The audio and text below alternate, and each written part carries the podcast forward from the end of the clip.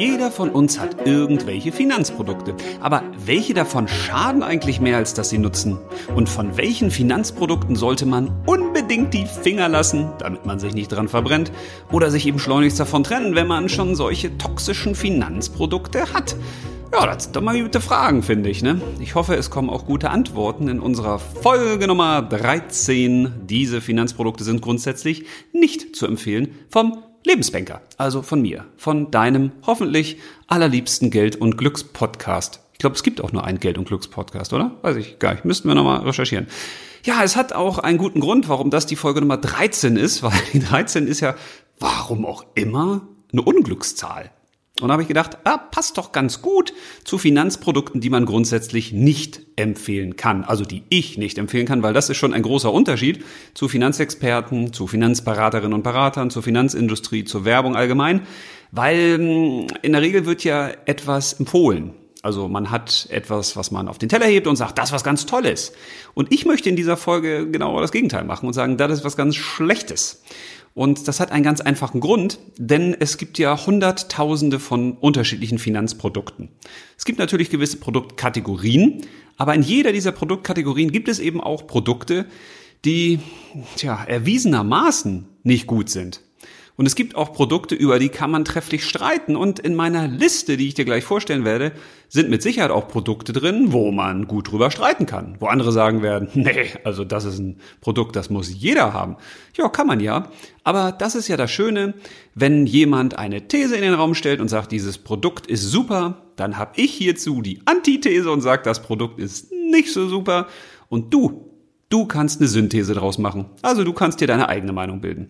Und von daher werde ich jetzt auch relativ kurz, ich versuche es zumindest, du ahnst wahrscheinlich, es wird mir ein bisschen schwerfallen, aber ich werde relativ kurz durch die ganzen Produkte durchhirschen, weil als ich diese Finanzampel erstellt habe, so nenne ich die, da habe ich erstmal die wichtigsten Finanzprodukte genommen, habe sie aufgeschrieben, also die, die fast jeder kennt, die, die die meisten Menschen so haben oder haben könnten, die eine Relevanz haben, auch in den Medien, die man halt so kennt. Oder auch natürlich Produkte, die die Finanzindustrie hauptsächlich verkauft über die Beratungsbankengesellschaften ähm, oder die ähm, Fintechs zum Beispiel oder die Sparkassen oder über freie Finanzvermittler. Also so gängige Finanzprodukte. Und die Finanzampel hat mir dazu gedient, diese Produkte einzuteilen in rote Produkte, das sind welche, da sollte man die Finger von lassen. In gelbe Produkte, die können Sinn machen unter gewissen Umständen für bestimmte Menschen. Und in grüne Produkte. Und diese grünen Produkte, die sind für jedermann empfehlenswert. Und ja, die Folge, die ich dazu machen werde, die ist relativ kurz, weil das sind nur drei Produkte aus meiner Sicht. In der gelben Ampelphase befinden sich ein paar mehr Produkte. Und in der roten, da befinden sich die meisten Produkte, weil ich der Meinung bin, dass man die meisten Finanzprodukte eben nicht braucht. Jetzt wird es Finanzprodukte geben, die du gleich hörst, die haben natürlich auch Mehrwerte. Ja, die haben auch gewisse Vorteile. Aber diesen Vorteilen und Mehrwerten stehen entweder immer Preise gegenüber, das heißt du zahlst einmal Provision oder Gebühren. Und die Frage ist, rechtfertigt der Preis denn auch den Vorteil, der da versprochen wird? Dann haben sie teilweise auch Risiken und Nebenwirkungen. Und sie haben auch nicht immer eine Garantie für das, was sie so versprechen. Das heißt, der Teufel steckt häufig eben auch im Vertragsdetail und es gibt Produkte, die auf den ersten Blick absolut sinnig klingen. Da denkt man sich, ja, das muss man doch haben, das klingt doch gut. Und das, was die Werbung da verspricht, also, ja, macht Sinn. Aber wenn man dann mal genau reinguckt in die Details, dann stellt man fest, das könnte ich mir doch vielleicht nochmal so überlegen.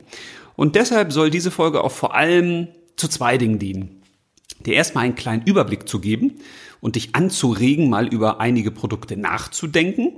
Vor allen Dingen über die, die du selber hast, weil das könnte schon Geld, Zeit und Nerven bringen und Ersparnis in diesen Bereichen, wenn du gewisse Produkte, die in dieser roten Liste, in meiner toxischen Liste sind, zumindest mal überprüfst und dich fragst, ob du sie wirklich brauchst, weil im besten Fall schmeißt du sie dann raus wenn du selber feststellst, das macht eigentlich keinen Sinn. Weil ich kann natürlich in so einer Folge auch keinen Rat geben im Sinne von, das musst du jetzt unbedingt tun. Das hat ja mit jedem selber zu tun und mit der eigenen Lebenssituation und mit den eigenen Entscheidungen. Von daher sind das halt Impulse. Das sind Ideen, Denkanstöße sozusagen, um selbst mal finanziell ein bisschen in die Tiefe zu steigen in dem Finanzkleiderschrank mit den unzähligen Finanzproduktklamotten, die man da so hat. Ja, und das zweite, was ich mit dieser Folge erreichen möchte, ist, dass du gewarnt bist. Also selbst wenn du einige dieser Finanzprodukte nicht haben solltest, oder ich sag mal, wenn du gar keins von denen hast, dann würde ich mich schon darüber freuen, wenn man dir so ein Produkt mal irgendwie anbietet, dass irgend so ein Lämpchen in deinem Kopf anfängt zu leuchten, wo du sagst, ähm, Moment, ich habe gehört, das soll nicht so gut sein. Ich schaue mir das mal ein bisschen kritischer an. Weil letzten Endes, natürlich kannst du dich für die Produkte entscheiden, die ich dir gleich nenne. Logischerweise, wenn du einen eigenen individuellen Grund findest und bereit bist, gewisse Risiken und Nebenwirkungen einzugehen, oder wenn du bereit bist, die Preise dafür zu zahlen, oder wenn du eine ganz andere Meinung hast, dann mach das gerne. Aber ich möchte dir eine gewisse Orientierung geben und ich möchte sozusagen als Nichtverkäufer auftreten. Weil in der Regel kennt man das ja nur, dass Finanzberater oder Experten für gewisse Dinge werben und sagen, das ist ganz toll, das solltest du haben, ich setze auf das. Und ich möchte überhaupt erstmal sagen, worauf solltest du vielleicht nicht setzen oder wo solltest du kritische sein. Von daher Lirum Larum, Schluss mit dem Labarababa. Fangen wir mal an mit den Produkten, durch die ich versuche relativ schnell durchzukommen, weil das ist noch wichtig, wenn ich zu jedem Produkt jetzt äh, auch nur zwei, drei, vier, fünf Minuten was erzähle, dann sitzt du morgen noch hier.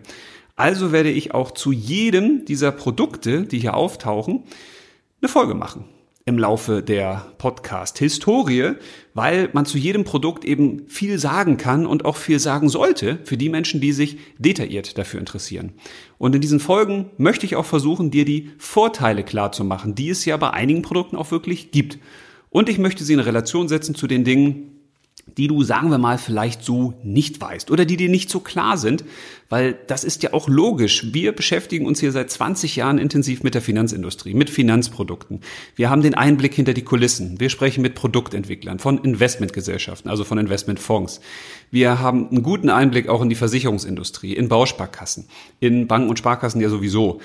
Das heißt, wir haben auch Informationen, die andere eben so nicht haben und so nicht einschätzen können. Und wir haben auch einen guten Blick auf die Bereiche, wo man mal reingucken sollte. Das ist so, wie wenn du sagst, du willst dir einen Gebrauchten kaufen und gehst jetzt äh, zum Autohändler und schaust dir ein paar an und dann sehen die natürlich von außen meistens ganz schicki aus. Und dann kann man auch so tun, als ob man Fachmann ist und man guckt mal einen Motorraum oder kriecht mal da unter, unter das Auto. Aber wenn du kein Fachmann bist und keine Ahnung hast, was du dir das so anguckst, also wie ich zum Beispiel, ja, dann wirst du wahrscheinlich auch die Dinge nicht finden, die man da verstecken will. Weil das ist ja nun mal das Ziel, dass man die positiven Sachen nach vorne holt, wie die Finanzindustrie das halt auch so macht. Und sagen wir mal ehrlich, das macht ja jeder von uns auch. Also wenn du einen neuen Partner oder eine neue Partnerin haben willst, dann wirst du dir ja auch nichts Lumpiges anziehen und dich nicht waschen und so, sondern du wirst dir auch sagen, ich mache mich richtig schicki, damit ich richtig flotti flotti bin und damit ich auch gut wirke. Das heißt, im besten Fall zeigst du dich von deiner Schokoladenseite. Das ist völlig normal, völlig menschlich, auch völlig okay. Aber das macht eben auch die Finanzindustrie. Und deshalb ist es wichtig, drum prüfe, wer sich ewig bindet, das ist beim Partner ganz gut, nicht vielleicht den Erst- oder die Erstbeste zu heiraten. Ah, und das ist bei Finanzprodukten auch so. Also man darf ruhig ein bisschen kritischer sein. Und diesen Blick möchte ich dir jetzt gönnen. Von daher viel Freude mit meiner Finanzampelstufe Rot, Alarm, Rot mit den Finanzprodukten, die grundsätzlich aus meiner Sicht nicht zu empfehlen sind. Auf geht's! Fangen wir an mit Währungen. Und jeder, der jetzt sagt, äh, Währung als Geldanlage, was soll das denn? Dem kann ich sagen, gut so, Schön, dass du davon noch nichts gehört hast oder schön, dass du dich fragst, was soll der Kram eigentlich, weil diese Frage ist auch wirklich berechtigt. Denn natürlich ist der Euro auch eine Währung. Das heißt, automatisch bist du schon in einer Währung investiert, aber das ist damit nicht gemeint, sondern es gibt ja Menschen, die sagen, also wenn der Euro zerbricht oder wenn es hier instabiler wird in Europa, dann macht es Sinn, dass man zum Beispiel mehr in den Schweizer Franken investiert. Weil das Wechselverhältnis spielt dann wieder eine Rolle. Das macht es wieder kompliziert. Deswegen versuche ich mich mal ganz kurz zu fassen, weil das wollte ich ja schließlich auch. Also, wenn man daran glaubt, dass man im Schweizer Franken besser aufgehoben ist, dann braucht man natürlich einen starken, stabilen Schweizer Franken. Aber die Schweizer Regierung will natürlich das auch, aber sie will nicht, dass der Schweizer Franken so stark steigt im Gegensatz zum Euro, weil ja, dann wird's wieder mit den Exporten schwieriger, weil dann wären natürlich die inländischen Waren auch teurer, weil man wieder mehr Schweizer Franken aufwenden muss als für die eigene Währung und das ist, ist alles sehr kompliziert. Deswegen könnte man schon die Frage stellen, okay, wann könnte es denn überhaupt Sinn machen, eine andere Währung zu haben? Ja, wenn man dann eben glaubt, dass die eigene Währung instabiler wird oder dass sich andere Länder bzw. andere Währungen besser entwickeln. Es gibt ja zum Beispiel auch den kanadischen und australischen Dollar und da gibt es viele Experten, die dann eben sagen, naja, das sind beides extrem rohstoffreiche Länder. Und deswegen sind die auch in Krisenzeiten attraktiv. Das heißt, die werden auch immer ein gewisses Wirtschaftswachstum haben. Das heißt, die sind wirtschaftlich eher stabil und in einer guten Ausgangslage. Aber was ist denn, wenn gegen die man Hedgefonds wettet? Ist ja auch schon ein paar Mal passiert, dass Hedgefonds gehetzt haben, passt das Wort wieder, gegen, also es heißt Hedgefonds, nicht Hetzfonds, aber es ist eigentlich fast das gleiche, ähm, zumindest im äh, sprachbildlichen Sinne. Also, dass Hedgefonds schon mal gegen Staaten gewettet haben und auch gegen Währung.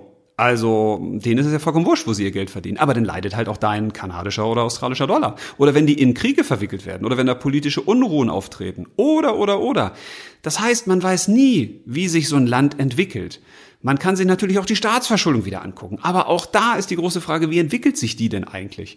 Und früher haben wir uns mit dem Thema Währungen, ausländische Währung beschäftigt, wenn wir dann in den Urlaub geflogen sind. Heute in einigen Ländern brauchen wir das natürlich auch noch, in Europa nicht mehr.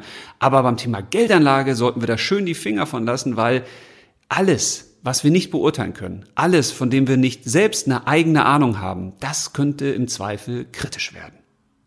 Das gleiche gilt übrigens auch für Kryptowährungen, also zum Beispiel für die Bitcoins. Und ich weiß, jetzt werde ich mir ganz viele Feinde machen, weil, ja, stimmt, Bitcoins gehen durch die Decke, ohne Ende. Ein Hype, ein Trend, das geht immer weiter, nach oben, nach oben, nach oben. Und da kommt wieder unsere Gier und wir sagen, da wollen wir dabei sein, weil das Ding kann ja auch bis auf 400.000 Dollar steigen, sagen Experten. Und das ist ja die Zukunft, digitale Währungen sind die Zukunft. Ja, es gibt aber nicht nur Bitcoins, es gibt auch andere Kryptowährungen. Und es wird auch den digitalen Euro geben und den digitalen Dollar. Wahrscheinlich erst in ein paar Jahren, aber der wird kommen. Und wir wissen gar nicht, wie sich Bitcoins bis dahin weiterentwickeln werden, weil es gibt eben nicht nur den Weg nach oben, es gibt auch den Weg nach unten bei der Kursentwicklung. Ja, und wenn man zu spät auf so einen Zug aufsteigt, dann machen andere irgendwann damit Kasse. Und das ist ja gut für die, die damit Kasse machen, aber schlecht für den, mit dem Kasse gemacht wird. Will sagen, auch das ist eine Wette. Und du kannst natürlich auf Bitcoins wetten, aber es ist keine Anlage. Setz, wenn du Geld in Bitcoin setzt, nur etwas, auf das du auch wirklich verzichten kannst. Wie wenn du auf Fußballspiele wettest oder auf Handballspiele oder auf Pferderennen oder wenn du ins Casino gehst. Mach das mit dem Geld, wo es dir nicht wehtut, wenn du es verlierst. Dann ist es in Ordnung. Weil es gibt eben viele gute Gründe, die auch gegen Bitcoin sprechen. Also nicht nur, dass es ein Satoshi Nakamoto erfunden hat, vor mehr als zehn Jahren, den noch nie jemand zu Gesicht bekommen hat. Das finde ich ja immer schon ein bisschen merkwürdig. Aber heute, komischerweise echt heute, habe ich noch eine tolle Nachricht gelesen, die möchte ich dir kurz vorlesen. Zettel mit Passwort verloren. Deutscher kommt nicht an Bitcoin-Millionen. Und jetzt steht hier, ein in Deutschland geborener Programmierer, der in San Francisco lebt, hat den Zettel verloren, auf den er das Passwort zu seinem Bitcoin-Konto geschrieben hat. Nach acht Fehlversuchen kann er jetzt nur noch zweimal probieren, an sein digitales Vermögen zu kommen. Liegt er beide Male falsch, zerstört sich die Festplatte und er verliert seine 7200 Bitcoins, die mittlerweile insgesamt 220 Millionen Dollar, also umgerechnet gut 180 Millionen Euro wert sind. das ist so ein Knaller, oder? Ja, so viel zu dem Thema. Also ist natürlich toll, wenn du Bitcoin-Millionär bist, aber wenn du dann ein Problem hast mit deinem Passwort, wie war das nochmal, dann könnte das auch kritisch werden. Damit es nicht allzu lang wird, muss ich wirklich kürzer werden. Auch auf meiner Liste stehen Aktienfonds offene Immobilienfonds, geschlossene Immobilienfonds, weil das sind eben diese ganzen Steuersparmöglichkeiten, die sich immer rächen, weil immer dann, wenn der Staat sagt, ich habe eine Steuersparmöglichkeit für dich, solltest du dich mal fragen, wieso muss der Staat bei einem Produkt Anreize schaffen? Also beim iPhone hängt ja auch kein Wunderbaum dran. Das verkauft sich ja auch alleine, oder? Okay, weiter geht's. Rentenfonds, Mischfonds, ähm, Schiffs- und Medienfonds, auch diese Steuersparfonds, Staatsanleihen grundsätzlich auch nicht zu empfehlen, aus meiner Sicht. Unternehmensanleihen, Kapitallebensversicherung, das ist ja sowieso schon, ja, das ist ein Thema für sich. Also wer sowas noch hat und sowas kauft, dem ist eigentlich auch nicht mehr zu helfen. Fondgebundene Rentenversicherung, Ausbildungsversicherung, Zertifikate, weil auch das Zertifikat zum Beispiel, wie die Kapitallebensversicherung, das sind Kopplungsprodukte. Da sind zwei Dinge drin, die nichts miteinander zu tun haben. Also beim Zertifikat ist das meist eine Inhaberschuldverschreibung und ein Derivat, also ein Optionsgeschäft, eine Wette. Da muss man auch sagen, was hat denn das eine mit dem anderen zu tun? Ja, das hat man gemacht, weil man festgestellt hat, diese langweiligen Inhaberschuldverschreibungen, die bringen so wenig Rendite, dass man da was beipacken muss, was sexy ist, was Rendite bringt, aber was logischerweise auch negative Folgen hätten haben könnte, weil das birgt ja Risiken. Das heißt, da kann man doch Sachen verlieren. Und diese Derivate, also diese Wettgeschäfte, die sind meistens so, dass du gegen eine Bank wettest, zum Beispiel, die die Wette erfunden hat. Wie wahrscheinlich ist die Wahrscheinlichkeit, dass du diese Wette gewinnst? Hm. Naja, und das gleiche gilt eben auch für die Kapitallebensversicherung. Auch das ist ein Rentensparvertrag und da ist eine Todesfallabsicherung drin. Also zwei Dinge, die eigentlich überhaupt nichts miteinander zu tun haben, weil man könnte sie ja auch getrennt voneinander kaufen, wenn man sie braucht. Du gehst ja auch nicht in Aldi und kaufst da Brot und Milch im Doppelpack. Also wenn du einen Liter Milch willst, kaufst du einen Liter Milch. Aber wenn es den nur gibt, wenn da eine Packung Schwarzbrot dran ist, würdest du wahrscheinlich sagen, oh, das kaufe ich, gibt's günstiger. Gleiche gilt für Bausparverträge. Um Gottes Willen, bloß kein Bausparvertrag. Ähm, Dispositionskredit, auch nicht zu empfehlen. Jedenfalls nicht die Dispositionskredite, die den paar tausend Euro hoch sind. Wenn du sagst, ich habe mal so ein Problem, dass sich Zahlungen überschneiden und ich habe da 100 Euro drin, alles in Ordnung. Aber Dispositionskredite sind so wahnsinnig teuer und die meisten haben gar keinen Überblick und zahlen so viel Zinsen dafür, Strafzinsen, ähm, das sollte man nicht machen. Genauso wie den Privatkredit, der aufgenommen wird für so ein Krams wie ein Handy teilweise oder neue Technik oder Möbel, die man sich dann leistet. Da muss ich immer grundsätzlich die Frage stellen, warum spart ihr euch die Sachen nicht an? Spart doch das Geld und kauft dann mit dem selbstgesparten Geld die Sachen, aber macht nicht irgendwelche Ratenkredite. Bringt euch nicht in eine unnötige Verschuldung. Kauft nix was mit Geld, was ihr nicht habt pumpt euch nichts. Das sind unnötige Verschuldungen, die ihr da macht. Das ist grundsätzlich nie gut. Und das Gleiche gilt auch für einen Autokredit. Für ein Auto sollte man keinen Kredit aufnehmen, sondern dann sollte man entweder ein Auto nehmen, was man sich leisten kann, oder man sollte es sich ansparen. Und wenn du jetzt sagst, nee, das geht aber nicht, das will ich anders, kannst ja machen. Ich würde es aber auf jeden Fall nicht machen, weil das Geld, was du dafür zahlst, die Verpflichtung, die du dafür eingehst und vor allen Dingen, was du dadurch auch selber lernst, das ist meistens nicht gut, weil das heißt nämlich, Schulden machen ist völlig in Ordnung. Und ich habe ja nur echt viele Kundinnen und Kunden betreut, auch Menschen, die tja, sage ich mal, mit Schulden so ein kleines Problem irgendwann gekriegt haben. Und auch die haben alle angefangen mit Kleinkrediten, mit einem Mediamarkt-Ratenkredit oder mal Möbel gekauft oder dann ein Auto gekauft und dann wurden die Summen immer mehr und dann kann man das ja auch strecken auf 72 Monate und irgendwann lebt man eigentlich nur, ja, durch gepumptes Geld. Dann hat man gegebenenfalls noch einen Dispositionskredit, wo man dann eben auch von der Bank lebt, um seinen Lebensunterhalt bestreiten zu müssen. Und so türmt sich wieder ein Kreditvertrag auf den nächsten. Und das ist nicht gut. Und wenn ich jetzt auch ein Auto auf Kredit, auf Pump aufnehme, dann kann ich das höchstens machen, wenn ich einen absoluten Lebensnotfall habe, wenn das wirklich nicht anders geht. Ansonsten guck, dass du ein günstigeres Auto kriegst oder dass du dir das Geld ansparst. Weil wenn du ein Auto auch auf Kredit pumpst oder kaufst in dem Fall, dann hast du damit natürlich auch das Problem, dass du damit wieder eine Verpflichtung eingehst, teilweise ja auch auf mehrere Jahre. Und dann bist du auch wieder nicht so frei und nicht so unabhängig. Weil was ist denn dann, wenn du denn zum Beispiel deine Arbeit verlierst oder du trennst dich? Du musst finanziell die Sachen ganz anders regeln. Also du bindest dir wieder durch solche Kredite, die teilweise viele Jahre laufen, auch eine Verpflichtung ans Bein. Das solltest du möglichst nicht machen. Tja, und dann kommen wir zu meinen Lieblingsprodukten wie die ganzen Riester-Sachen, Wohnriester oder die Riester-Rente oder hier auch Rürup und Basisrente. Das sind so diese ganzen Dinge, wo man sagen muss, lass das, lass das. Immer wenn mit Steuersparvorteilen ähm, geworben wird, dann ist in der Regel ein Steuersparvorteil drin, aber nicht für dich, sondern eher für das Finanzinstitut. Also Finger weg, Finger weg. Und äh, vermögenswirksame Leistung steht auch auf meiner roten Liste. Gegen die spricht eigentlich nichts. Weil das ist ja in Ordnung, wenn der Arbeitgeber dir Geld dazu gibt, aber er spricht etwas dagegen, mm, gegen das Produkt, in das du sie investieren musst. Weil auch die vermögenswirksamen Leistungen, das ist ja kein Einzelprodukt sozusagen, sondern das wird ja verknüpft, zum Beispiel mit einem Investmentfonds. Das ist schon wieder problematisch. Oder mit einem Bausparvertrag. Noch problematischer, weil da werden ja dann die vermögenswirksamen Leistungen drauf eingezahlt. Von daher würde ich auch eher sagen, lieber Arbeitgeber, toll, dass du mir VL zahlen willst, aber ich hätte lieber gern den Tankgutschein in der gleichen Höhe oder irgendwas anderes oder zwei Stunden mehr Freizeit. Macht mehr Sinn. Tja, dann kommen wir zu den nächsten Produkten, die rot sind auf meiner Finanzampel. Das ist das Tagesgeld, das Festgeld. Da muss man, glaube ich, nichts mehr zu sagen. Also man kann heute das Geld, was man über hat und nicht investieren will zurzeit, weil man es als Notfallliquidität halten will, auch gut und gerne auf dem Girokonto lassen.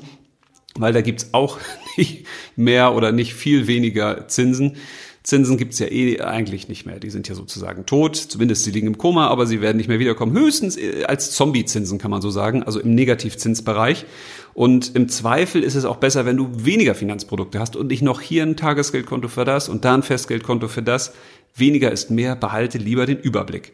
Rot ist ebenfalls noch, und da kommen wir in den Versicherungsbereich, weil das ist ja wirklich mein absoluter Lieblingsbereich, wo man auch ganz viel Geld sparen kann, weil die meisten Versicherungen aus meiner Sicht sind einfach unsinnig. Auf jeden Fall für die Masse sind sie unsinnig. Sterbegeldversicherung ist eine echte Abzocke der älteren Menschen. Totaler Unsinn. Eine Rechtsschutzversicherung würde ich auch nicht empfehlen, äh, aus Gründen, die ich in einem anderen Podcast mal detaillierter erläutere. Restschuldversicherung, genauso wenig. Kinderunfallversicherung, Kinderrentenversicherung, muss man sich mal vorstellen. Es gibt eine Kinderrentenversicherung, die man dann abschließen kann für das neugeborene Kind. Kinderrentenversicherung. Was passt schon im Wort nicht zusammen? Kinder und Rente. Hallo? Kinderinvaliditätsversicherung. Also diese ganzen Kinderversicherungen, die es da so gibt, ich weiß, die zahlen auf das gute Gefühl der Eltern ein und auf das Sicherheitsbedürfnis der Eltern, dass wir dann eben sagen, wir wollen, dass es unserem Kind gut geht, dass es abgesichert ist. Ja, aber das Geld, was wir da in die Versicherung investieren, das ist besser angelegt, wenn wir das ins Kind direkt investieren. Weil bei Versicherungen geht es ja grundsätzlich auch immer nur um die Errechnung von Wahrscheinlichkeiten. Wie wahrscheinlich ist, dass etwas passiert? Und wenn ich wirklich so voller Ängste bin und sage, oh Gott, wenn dies und jenes passiert, ja, dann kannst du da für diesen gesonderten Notfall ja eine Versicherung abschließen. Aber dann stell doch wirklich sicher, dass die Versicherung verdammt nochmal garantiert bezahlt. Und dass ganz klar ist, dass du eine Versicherungsleistung auch wirklich erhältst und dass auch wirklich ganz klar ist, was eintreten muss, damit du das Geld kriegst. Weil bei Versicherungen ist es ganz häufig so, dass die meisten denken, oh, dafür habe ich eine Versicherung, die zahlt. Und in der Regel ist es dann so, ja, so einfach ist das nicht, dass die mal eben zahlt, weil man muss ins Kleingedruckte gucken. Ah, bevor ich mich weiter aufrege, mache ich weiter.